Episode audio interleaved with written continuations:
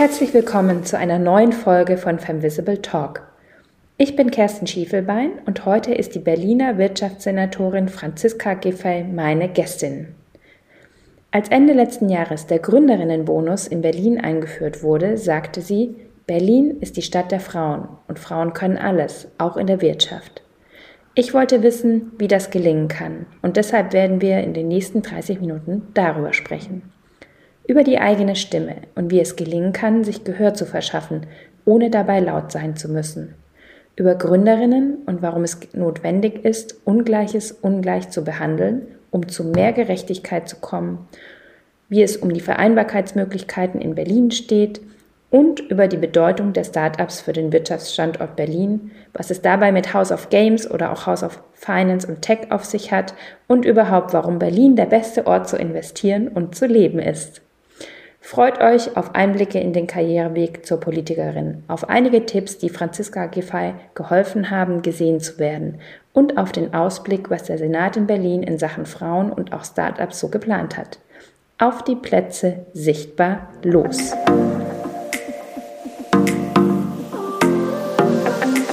Herzlich willkommen. Heute ist Franziska Giffey meine Gästin. Vielen Dank, dass Sie sich die Zeit nehmen und heute bei Femvisible Talk dabei sind. Ja, sehr gerne. Dankeschön.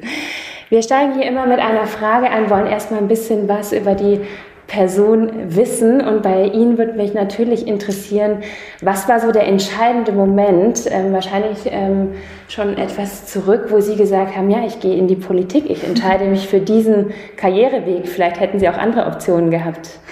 Ja, also bei mir war das so, dass ich eigentlich alles anders geplant hatte. Ich wollte eigentlich Lehrerin werden für Englisch und Französisch, habe das dann auch angefangen zu studieren und ähm, dann auch viele Nachhilfeschüler gab. Mir wurde dann irgendwann gesagt, die Stimme ist nicht stark genug für das Lehrerinnenamt. Ähm, und äh, dann wird man natürlich nicht automatisch gleich Politikerin, äh, äh sondern äh, ich habe dann nochmal umgesattelt, habe Verwaltungswirtschaft studiert und habe angefangen in der Berliner Verwaltung Erstmal als äh, ganz normale Mitarbeiterin, habe im Bürgermeisterbüro in Treptow-Köpenick gearbeitet, bin dann nach Neukölln gegangen. Dort suchte man damals eine Europabeauftragte und äh, mein Job war, EU-Kohle in den Bezirk zu holen. Aha. Und äh, das habe ich gemacht für sehr viele soziale Projekte, für Jugendliche, für Frauen, für Menschen, die ähm, ja in großen Schwierigkeiten auch sind.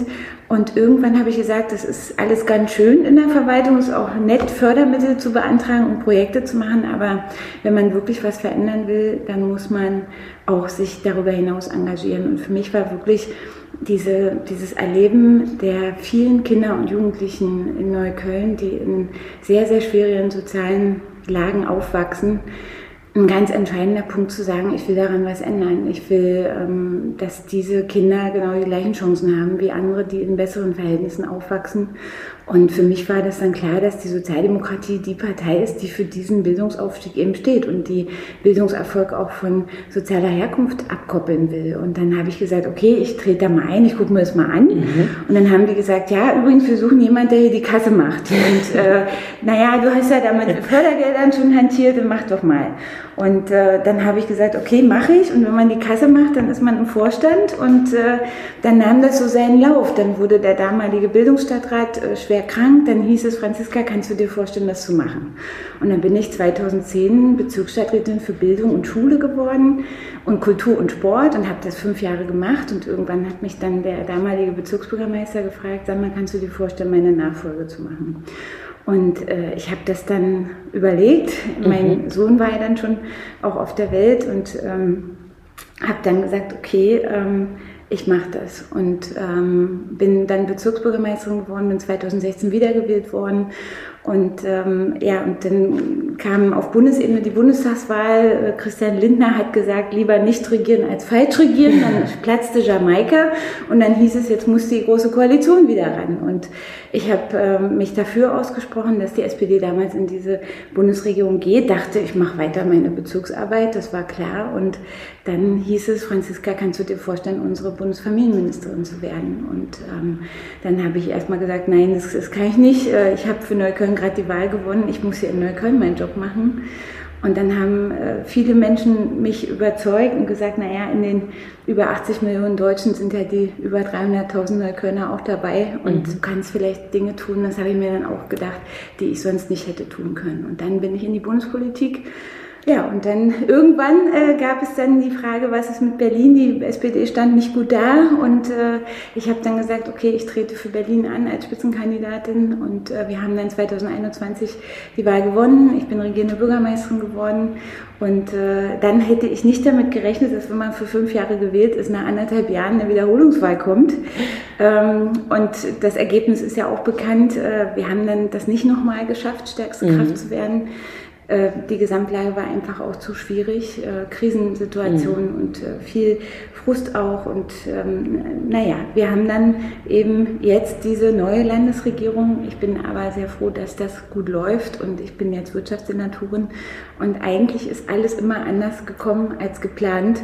Und trotzdem äh, zieht sich bei mir so ein roter Faden durch zu sagen, okay, mit einer Situation, die schwierig ist, das Beste daraus machen und selber auch zusehen, was man beitragen kann. Und das hat mich mein ganzes Leben lang begleitet. Ja, auf jeden Fall sehr beeindruckend und wir, wie Sie es auch gerade schon gesagt haben, wir sprechen hier über ähm, sehr viele unterschiedliche Rollen, in die Sie ja auch relativ schnell nacheinander reinwachsen mussten. Da brennt bei mir eine Frage. Ähm, wie haben Sie das geschafft, äh, auch in einer Partei ähm, äh, sich sichtbar zu machen und tatsächlich zu sagen, ich bin hier, das ist mein Profil und, und irgendwie hat äh, ja die Mehrheit in ihrer Partei da auch äh, sie gesehen und, und sie auch gefördert. Ähm, wie, wie läuft das in der Politik? Es ist ja auch für Frauen mhm. manchmal in großen Unternehmen nicht einfach gesehen zu werden. Was ist da Ihre Erfahrung? Ja, man muss sie einfach trauen. Man okay. muss was sagen. Man muss auch manchmal gegenhalten.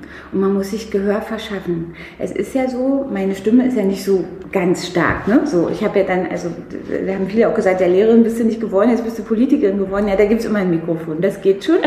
Und äh, man kriegt das hin und man kann auch, glaube ich, und das muss man jetzt immer wieder bewusst machen, es braucht nicht immer das Gebrüll und die lauten Töne. Mhm. Man muss auch mit ähm, eben einer anderen Stimmlage versuchen, sich Gehör zu verschaffen. Das halte ich für extrem wichtig. Und da auch das Selbstbewusstsein durchzuziehen und zu sagen, ähm, wir haben ja das Klassische, ne? du bist in einer Männerrunde, alle reden laut, äh, die Frauenstimme will sich durchsetzen, es wird weitergeredet.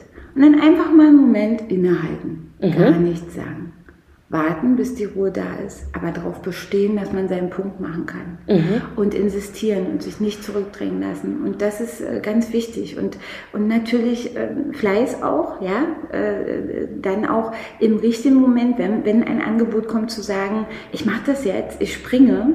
Ich erlebe das immer wieder, dass äh, Frauen, wenn der Moment dann kommt, doch sagen, ach, vielleicht doch nicht und vielleicht bin ich nicht gut genug und so. Wirklich ein Grundsatz, nie sich fragen, bin ich gut genug, nie sich fragen, kann ich das. Wie kann ich das, ist die richtige Frage. Mhm. Natürlich muss man arbeiten dafür, aber ich habe noch nie einen Mann gefragt, der sich äh, gesehen, der sich fragt, äh, äh, bin ich gut genug dafür? Die sind immer per se gut genug. Und wenn ich mich in der Wirtschaft jetzt auch umschaue als Wirtschaftssenatorin, ich bin sehr häufig in Runden, wo ich die einzige Frau bin. Wo wirklich, ähm, gerade auch in den Technologiefeldern, ähm, in den großen Chefetagen der großen Unternehmen, wenn man da in die Runde reinkommt und erstmal sagen kann, ähm, guten Tag, meine sehr geehrten Herren. Und das war es dann. Mhm. Wie äh, vor 1919, vor Einführung des Frauenwahlrechts. Und da finde ich, haben wir echt noch eine Menge zu tun. Und äh, die Frauen müssen selbstbewusst auftreten, sie müssen sich trauen, sie müssen im richtigen Moment äh, springen und sich nicht fragen, ob sie gut genug dafür sind. Und da müssen wir die Frauen auch, auch ermutigen. Ich mache das auch an jeder Stelle, wo ich bin, äh, dass ich einfach sage, traut euch, macht das. Und äh, es, kann, es kann nur gut werden, wenn man einfach auch einen Weg geht und man braucht natürlich auch, und das ist auch richtig, Unterstützer dafür. Ich habe immer Menschen gehabt, die mich auch begleiten und äh, begleitet und beratet, beraten haben auf dem Weg. Sonst geht es auch nicht. Ja. Absolut. Und diesen Weg gehen Sie ja auch mit dem Wirtschaftssenat hier äh, in Berlin. Ähm, darüber freuen wir uns natürlich sehr. Im letzten Jahr haben Sie verkündet, dass es ähm, zum Gründerbonus nochmal ein Add-on gibt sozusagen für Frauen, die sich nochmal speziell in der Gründungsphase ähm, für den Gründerinnenbonus ähm, bewerben können. Wie schwer hatten Sie es, dieses Thema im Senat äh, zu besprechen und durchzubekommen? Naja, also ich sag mal, wir haben ja schon ganz gute Vorarbeit auch geleistet in der Berliner Politik. Ich selber hatte als regierende Bürgermeisterin den weiblichsten Senat, den es mhm. bis dahin gab, mehr Frauen als Männer. Und erstaunlicherweise haben wir jetzt ja auch mehr Frauen als Männer im Senat, auch in dieser schwarz-roten mhm. Landesregierung. Ähm, wir haben ja elf Regierungsämter ähm, und wir haben vier Männer und sieben Frauen. Und das mhm. ist schon äh, eine ganz schön beachtliche äh, Größenordnung. Ja. Und ähm, damit haben wir ähm, eine Situation, wo es grundsätzlich erstmal auch eine hohe Bereitschaft gibt. Und ähm, natürlich gibt es dann immer wieder Leute, die auch die Frage stellen, ja, sag mal, äh, jetzt äh, werden die Frauen bevorteilt, ja, kann ja nicht sein. Und dann müssen sich die Männer jetzt benachteiligt fühlen. Ich habe immer gesagt, naja, also in unserer über 800-jährigen Stadtgeschichte hier in Berlin, das dauert noch eine ganze Weile, bis die Frauen bevorteilt sind. Ja, weil wenn man sich mal anguckt, äh, man muss nur einmal auch im Roten Rathaus durch die Ehrengalerie der Ehrenbürger gehen. Bürger, da können Sie die Frauen wirklich suchen. Ja, mhm. da sind ein paar wenige dabei, aber ähm, und ich sage mir immer, es kann nicht sein, dass 50 Prozent der Bevölkerung weniger talentiert ist. Ähm, da sind andere Gründe. Und wenn wir dann auch beim Thema Frauenquote, Frauen in Führungspositionen, ich habe mich da sehr für eingesetzt als Bundesfamilienministerin. Wir haben das Führungspositionengesetz gemacht, wo wir eben auch sagen, Frauen in Aufsichtsräten, Frauen in Vorständen der großen Unternehmen, äh, dass es dafür eben Vorgaben gibt. Da haben dann einige auch gesagt, ja, das ist jetzt der Untergang der Wirtschaft oder warum denn? Das müssen die doch freiwillig machen. Wir haben lange genug gesagt, freiwillig. Freiwillig mhm. passiert gar nichts. Eine unverbindliche Empfehlung führt eben nicht dazu. Und man muss äh, da stärker auch Vorgaben machen. Und der Gründerinnenbonus ist ein Thema, wo wir eben sagen, Ungleiches wird ungleich behandelt, um zu mehr Gerechtigkeit zu kommen. Denn mhm. wir haben immer noch ähm, bei den Gründungen im Schnitt, jede dritte Gründung wird nur von einer Frau gemacht und bei den Startups ist es sogar nur jede fünfte. Und da muss man sagen, ähm, da ist noch viel Luft nach oben und da wollen wir ganz gezielt auch einen extra Anreiz setzen, ähm, damit eben Frauen nochmal eine zusätzliche Unterstützung bekommen, damit wir dann eben auch das Verhältnis angleichen. Mhm. Das ist ja jetzt ähm, äh, auf Berlin ähm, beschränkt. Wir haben auch äh, Hörerinnen, äh, die natürlich außerhalb aus Berlin kommen. Ähm, aber ähm, denken Sie, das Modell kann bundesweit Schule machen oder ähm, haben Sie da erste Erfahrungen? Das ist jetzt noch sehr früh, weiß ich. Also, das ist noch nicht mal ein halbes Jahr hier in Berlin etabliert. Äh, glauben Sie daran, dass wir das in Deutschland äh, flächendeckender etablieren können? Also ich glaube, es braucht eine deutschlandweite Debatte auf jeden Fall. Und die zieht sich nicht nur über äh, Gründungsförderung von Frauen, sondern vor allen Dingen auch über das Thema Frauen in Führungspositionen, aber auch um das Thema eben Vereinbarkeit von Familie und Beruf. Mhm. Und äh, wenn ich manchmal höre, wie dann äh, Volkswirtschaftler klagen über die zu geringe Müttererwerbsquote, dann muss man sich mal fragen, warum ist das denn so? Mhm. Und in, in, meiner Zeit als Bundesfamilienministerin, wir haben ja damals auch das gute Kita-Gesetz gemacht, da ging es darum, eben Betreuungsmöglichkeiten zu verbessern, das Thema Ganztagsanspruch, Rechtsanspruch auf Ganztagsbetreuung in der Grundschule voranzubringen. Das sind Themen, die extrem damit zu tun haben, ob Vereinbarkeit von Familie und Beruf und die Möglichkeit, Möglichkeit einer Erwerbstätigkeit für Frauen gegeben ist. Denn äh, natürlich wollen wir Partnerschaftlichkeit, aber wir sehen, wer geht denn in Teilzeit, wer sind denn die, die mehr von der äh. Familiencare- und Sorgearbeit übernehmen. Es sind immer noch die Frauen. Und wenn wir da nicht strukturelle Rahmenbedingungen haben, die das besser ermöglichen, mhm. dann werden wir weiter weniger Frauen in Führung, weniger Frauen in Gründung sehen. Und deswegen ist das ganz, ganz relevant. Und ich glaube, dass dieses Thema geht ja letztendlich auch immer um Fachkräftemangel. Es mhm. geht darum, wie wir unser Potenzial ausschöpfen. Und ähm, bei, der, beim Thema Teilzeit, beim Thema Frauen in Erwerbstätigkeit, beim Thema Frauen in Selbstständigkeit, da ist noch richtig viel Luft nach oben. Und da kann man auch dem Fachkräftemangel wirklich was entgegensetzen. Mhm. Aber das bedeutet, wir müssen in Vereinbarkeit investieren und auch äh, in das Thema besondere Förderung für Frauen, wenn es um Gründung, wenn es äh, eben um ähm, besondere Rollen eben auch im Management geht. Und ich denke, das ist ein Thema nicht nur für Berlin, sondern auch für ganz Deutschland. Umso mehr habe ich mich aber gefreut über ein Zitat, das ich äh, damals in der Pressemeldung gelesen habe, wo Sie sagen, Berlin ist die Stadt der Frauen mhm. und äh, Frauen können alles und äh, das soll auch äh, in der Wirtschaft mehr äh, äh, Anklang finden. Ähm, der Gründerinnenbonus scheint dabei ein Baustein zu sein, auch zu zeigen, dass Frauen alles können. Ähm, wie, Sie sprachen es gerade selber an, die Vereinbarkeit ist oft ein Thema, was ihnen im, Wege steht. Nicht das einzige, mhm. aber es ist ein Thema. Und auch gerade äh, junge Gründerinnen, ich meine, sie sind selber eine Working Mom, äh, habe ich jetzt gelernt, auch von Anfang an vermutlich. Und sie wissen, ähm, was das heißt. Äh, sie können das wahrscheinlich sehr gut nachfühlen. Aber gerade in der Selbstständigkeit, wo noch so ein Risiko- und Unsicherheitsfaktor dazukommt, man gibt ja oft, wenn man gründet, eine große Sicherheit auch auf. Und ich höre Frauen sehr, sehr stark über Sicherheit auch zu sprechen. Wie können wir da auch, oder, oder ähm, der Gründerinnenbonus ist ein, ein Thema, aber wie können wir da auch mehr Frauen abholen und ihnen auch das Gefühl von Sicherheit, nicht nur monetär geben, dass sie sich wirklich getrauen und sagen, ich habe vielleicht eine Familienplanung noch vor mir, ich habe aber auch eine super Idee, die hier im Land einen Unterschied machen kann.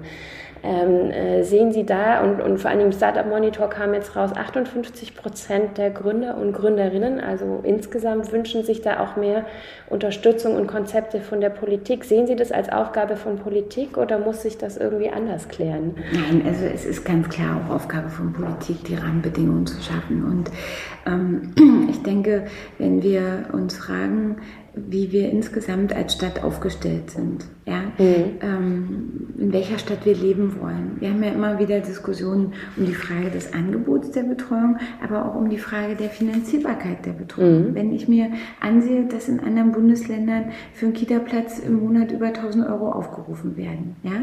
wo dann äh, Frauen sagen, also gehe ich jetzt nur für die Kita-Gebühren arbeiten oder bleibe ich gleich zu Hause, ja? Mhm. dann sind das Hemmnisse. Wir haben in Berlin das abgeschafft. Wir haben keine Kita-Gebühren äh, man muss nicht für das Mittagessen bezahlen. Wir haben äh, die ähm, Schulspeisung, die Hortbetreuung in der Grundschule, jetzt äh, die Hortbetreuung bis zum dritten Schuljahr sogar mhm. gebührenfrei. Das sind natürlich alles Dinge, die erleichtern, dass man das unter einen Hut bekommt und diese Betreuung auch in Anspruch nehmen kann. Ähm, trotzdem ist es für Selbstständige eben nochmal ungleich schwieriger, ne? überhaupt zu sagen, ich nehme zum Beispiel eine Elternzeit, wenn ich eine Gründung habe. Mhm. Das ist ja so äh, gar nicht möglich. Und ähm, da müssen wir uns schon überlegen, wie kommen wir dahin, dass eben über kreative Modelle, ob das ein Coworking Space mit Kinderbetreuung ist, ob das äh, die Frage ist, wie man eben flexibleres Arbeiten einrichten kann, wie man mit partnerschaftlichen Konzepten eben das so macht, dass Rahmenbedingungen geschaffen werden, die das eben ermöglichen, dass beides geht. Also ich finde, bei der Frage, in welchem Land, in welcher Stadt wollen wir leben, ist sehr wichtig, dass sich Menschen nicht entscheiden müssen, ob mhm. sie eine berufliche Perspektive haben wollen oder ob sie eine Familie gründen wollen oder Kinder haben wollen oder dass eben nicht in der Familie die Entscheidung steht, naja, kann halt nur einer dann seinen beruflichen Weg gehen, der andere äh, muss dann eben die Sorgearbeit machen. So, das geht so lange gut, wie man sich versteht und dann, äh, wenn die Kinder ein bisschen größer sind, dann äh, einer sagt, nö, jetzt will ich aber nicht mehr, dann mhm. ist derjenige und das sind meistens die Frauen, die dann eben zurückgesteckt haben, die zu Hause geblieben sind, die äh, ihre Karriere nicht weiterverfolgt haben, sind dann auch ganz schnell in einer schwierigen finanziellen Situation. Absolut, ja. Und ähm, wenn das immer aufgebaut ist darauf, dass nur einer den Weg geht und der andere in einer, sag ich mal, auch monetären Abhängigkeit ist, das kann nicht auf Dauer gut sein und ich finde immer, dass es ganz wichtig ist, allen Mädchen und jungen Frauen mitzugeben, seht zu, dass ihr auch finanziell unabhängig seid. Das ist auch in der Partnerschaft extrem wichtig, dass man sagen kann, das Geld gebe ich jetzt aus, weil habe ich selber verdient, ist meine Entscheidung. Ja? Und äh, ich glaube, dafür die Rahmenbedingungen zu schaffen, das ist Aufgabe auch von Politik. Und deswegen haben wir in Berlin ein sehr gutes Kita-Angebot, wir haben eine sehr gute Ganztagsbetreuung, wir haben das gebührenfreie Bildungsprinzip von der Kita bis zur Hochschule, damit eben ermöglicht wird Zugänglichkeit und Vereinbarkeit. Mhm. Da hoffen wir natürlich auch darauf, in Anbetracht der aktuellen Diskussionen, dass sich da, dass das äh, finanzierbar auch bleibt und auch ähm, in der Zukunft da noch mehr Möglichkeiten sind. Natürlich weiß auch jeder, dass wir gerade in einer angespannten, sowohl wirtschaftlichen als auch äh, finanziellen Lage sind, was sowas angeht. Umso mehr gut, dass der Gründerinnenbonus noch schon da ist, sage ich es mal so. Ähm, aber ganz grundsätzlich, äh, Startups äh, sind ja gerade ähm, 2022 haben zum Beispiel sehr viel weniger Gründungen stattgefunden. Das geht jetzt auch wieder nach oben, hängt natürlich auch mit der Finanzierung insgesamt zusammen, nicht nur aus öffentlichen Geldern, sondern vor allen Dingen auch aus Venture Capital heraus, die Zinswende oder hat da sehr viel ähm, auch Geld äh, rausgenommen aus, aus diesem Markt. Ähm, wie sehen Sie das für Berlin insgesamt, die Start-up-Welt, ähm, gerade als Wirtschaftssenatorin? Welchen Wirtschaftsfaktor sehen Sie da drin? Wir sprechen und hören oft die Debatten über Innovation auch und viel kommt ja auch aus dem Bereich. Ähm, welche Bedeutung hat das für Berlin auch in der Zukunft? Hm. Das hat eine Riesenbedeutung. Also wir sind ähm, sehr, sehr vorne. Mit London zusammen ist Berlin ganz vorne, was das Thema Startup-Metropole in Europa angeht. Wir haben mittlerweile über 5000 Startup-Unternehmen, die äh, um die 100.000 Menschen haben, die wirklich im digitalen Mittelstand arbeiten. Das ist ungefähr das Level, was die Berliner Industrie auch an Beschäftigten hat. Das mhm. heißt, wir reden hier nicht von einer kleinen Nische, wo so ein paar Blütenträume wachsen, sondern das ist ein veritabler digitaler Mittelstand, von dem wir hier sprechen. Wir haben gerade auch im Bereich Fintech ähm, einen, einen großen Drang nach Berlin. Zwei Drittel des Venture Capitals, das im Bereich Fintech in Deutschland insgesamt investiert wird, geht nach Berlin. Wir haben auch trotz der Krisensituation überdurchschnittliches Wachstum. Und wir haben gerade ja in der letzten Woche die neue äh, Erhebung bekommen, ähm, dass Berlin wieder Startup-Metropole Nummer eins in Deutschland ist. Wir haben immer so ein bisschen so eine kleine Konkurrenz mit München, aber äh, wir, wir sind wieder äh, vor München und das ist auch gut so. Und wir sehen eben, dass, ähm, wenn wir uns anschauen, im letzten Jahr sind in Berlin 20.000 neue Beschäftigungsverhältnisse entstanden, geschaffen worden. Ein großer Teil geht auf das Konto der Startup-Branche. Ja. Ne? Und das ist für uns wirklich extrem wichtig. Ähm, und gerade Green Tech, Fintech, Games, auch Gesundheitstechnologie, äh, das ganze Thema künstliche Intelligenz, Forschung und Entwicklung zusammen dann mit äh, Ausgründungen. Wir haben in Berlin über 40 Forschungseinrichtungen, universitäre mhm. Einrichtungen, die natürlich auch äh, der Ort sind, an dem Ideen für Gründungen entstehen. Und diese große Nähe ja, zwischen dem, was an den Hochschulen passiert, an den wissenschaftlichen Einrichtungen passiert und dem, was dann an Gründungen in der Stadt passiert, die große Szene, die wir hier haben, das befruchtet sich natürlich. Mhm. Und äh, das ist für uns ein extrem wichtiger Wirtschaftsfaktor, den wir auch gerne weiter äh, unterstützen wollen. Man muss sagen, auch im Vergleich zu Paris und London, ähm, wir haben im letzten Jahr einen Rückgang der Investitionen gehabt. Ja. Das ist aber europaweit, weltweit Absolut. so und das hängt natürlich mit der gesamtwirtschaftlichen Lage zusammen. Insofern ist es für die Wirtschaft insgesamt nicht leichter, für die Startups natürlich auch nicht. Aber man muss sagen, Berlin ist immer noch über Bundesschnitt, auch im Wirtschaftswachstum. Mhm. Und wir können uns auch aufgrund der Startup-Situation hier immer noch auch etwas über dem äh, gesamtdeutschen Schnitt halten. Und das ist eine positive Entwicklung, die wir trotz der schweren Situation sehen. Genau, trotz der schwierigen Situation. Ähm, wir haben natürlich aber auch ähm, die Situation, ähm, ich glaube, die Startups sind gerne in Berlin. Die Frage ist, ob auch äh, die Fonds und äh, die Kapitalgeber auch gerne in Berlin sind.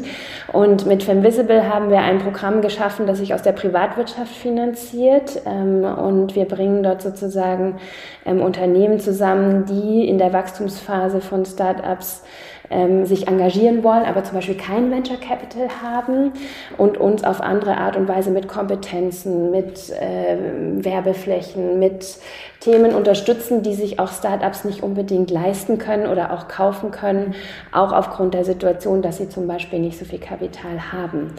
Ähm, ich sehe, dass das wunderbar funktioniert, aber natürlich in einem sehr kleinen Rahmen.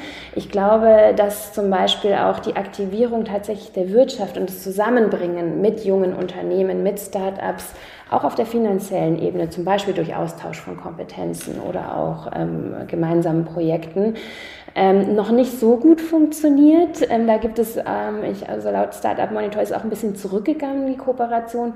Wie können wir da die Wirtschaft vielleicht, oder ist es ein Thema, dass wir die auch aktivieren? Es muss ja nicht immer nur öffentliche Gelder geben, mhm. sondern es geht ja auch, Sie hatten es vorhin schon mal angesprochen, um Kooperation. Ja. Ähm, äh, ist Berlin da auch ähm, Vorreiter oder dran, da die Konzepte noch zu intensivieren und auch vielleicht Plattformen zu schaffen, wo die sich überhaupt begegnen? Ich sehe da immer so ein bisschen die Bubbles, äh, äh die sich mhm. nicht auch immer überschneiden unbedingt. Naja, ich glaube, dass wir schon in Berlin einen hervorragenden Ort, der auch in diesem Jahr sehr viel machen wird, ist die Messe Berlin. Mhm. Dort ist Begegnung und wir werden zwei große ähm, äh, Veranstaltungen dort dieses Jahr haben. Das FIBE Festival, also mhm. das ähm, ein Fintech-Festival, was stattfinden wird und das Green Tech Festival, was erstmals äh, auf der Messe Berlin sein wird. Dort werden sehr viele Startups sich natürlich begegnen. Es wird eine Plattform auch für Investoren sein. Und wir planen ja äh, sowohl das House of Games in Berlin zu etablieren, mhm. als auch das House of Finance and Tech, mhm. wo es darum geht, diejenigen, die in dem Bereich gründen wollen und die Investoren auch zusammenzubringen, Beratung anzubieten, Unterstützung, ähm, Orte, an denen eben gemeinsame Ideen entstehen können.